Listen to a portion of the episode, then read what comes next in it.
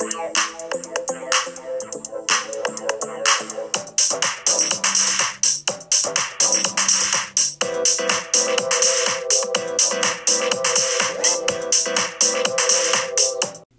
es un secreto que la economía está mal en México, que existe mucha pobreza económica, de valores, de salud, de educación, etc.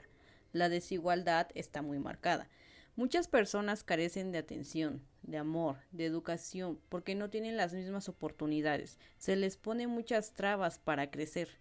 Podemos ver a personas que tienen el potencial, las ganas de seguir estudiando, de aprender, de querer ser alguien y no pueden hacerlo porque la familia necesita que trabaje para poder pagar la renta o la educación de sus hermanos o quizás los medicamentos del abuelo o padres y por mucho que ellos quieran continuar o que sus padres quieran seguir brindándoles ese apoyo, simplemente no se puede.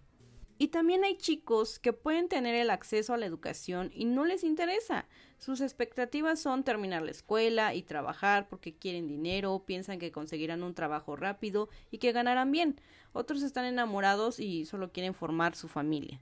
Es lamentable ver que no tengan expectativas, que no piensen en su futuro, que no tengan ambiciones. Y la verdad es muy fácil juzgar sus decisiones. Es fácil decir que ellos tienen la culpa de lo que están viviendo, si padecen hambre es su culpa. Si no pueden mantener a sus hijos, no deberían detenerlos. Damos una crítica y un juicio en base a lo que creemos saber o conocemos. Nos enoja su ignorancia y no hacemos nada más que molestarnos y reprocharlo, cuando podríamos brindar nuestra ayuda o guiarlos.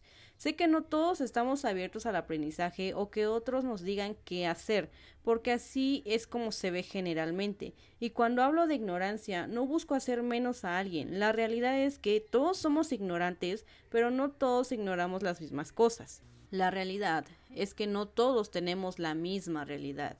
Y por más que lleguemos a pasar cosas similares, jamás es igual. Nunca. Puedes comprender lo que él pasó o está pasando, pero nunca va a ser igual. La percepción de las cosas, por la sencilla razón de que tú no eres él y tu historia no es la misma que él. Nuestro contexto, las relaciones, nuestro enfoque es diferente. Hace algunas semanas hablaba con una amiga socióloga y me decía que podríamos mejorar rápido y en muchas cosas si se apoyara a la población de bajos recursos. Es algo que no va a suceder en un futuro cercano y es algo que nosotros mismos debemos comenzar a hacer por nuestra cuenta. Así que ella me mencionaba que teniendo una mejor economía no tendríamos tantos problemas en cuanto a educación, en cuanto a salud emocional, salud física. Hay mucha diferencia en crecer con tus padres o abuelos que te guían, te enseñan, te inculcan valores, te quieren y están presentes, que en un entorno en donde no tienes con quién apoyarte, quien te cuide, te entienda o te brinde amor que esté al pendiente de ti, que esté en un entorno donde constantemente estén peleando, estos pequeños detalles hacen una gran diferencia. ¿Me entiendes? No es lo mismo estar en un entorno lleno de amor que probablemente tengan discusiones, pero no es lo mismo en donde constantemente tienen discusiones, hay agresiones y generalmente te dejan solo. Y hay casos uno en un millón en donde a pesar de que tuvieron un ambiente hostil y crecieron en donde no había nada de apoyo, nada de amor, pudieron salir adelante, crecieron, pero eso es uno en un millón. No todos tienen la misma mentalidad, no todos ven las cosas de la misma manera, así que no podría decirte que todos podrán llegar a eso. Y, y, lo que yo estoy hablando, lo que estoy diciendo ahora, es evidente que no va a llegar a esas personas porque no tienen los recursos, porque no tienen para estar escuchando podcast, porque no tienen ni siquiera para un celular, no lo sé. Son de bajos recursos y probablemente no lleguen a esto. Entonces yo no me estoy refiriendo tanto a esa población, sino trato de dar una opinión de lo que se está viendo, de lo que conocemos, de lo que sabemos y que generalmente eh, somos indiferentes ante eso. Ya es muy difícil sensibilizar a la población con estas cosas. ¿Por qué? Porque te engañan, porque te mienten y quien realmente lo necesita pues ya no lo ayudamos o ya no hacemos nada porque todos están mintiendo y solamente lo hacen para sacar provecho. Así que, en primera, te invito a que agradezcas por todo lo que tienes y has vivido, sea bueno o malo. Necesitabas vivir eso para ser la persona que eres, para que te dieras cuenta de tus capacidades, límites, miedos, etc. En segunda, si tú tienes la oportunidad de ayudar a alguien, hazlo. No lo publiques, simplemente hazlo.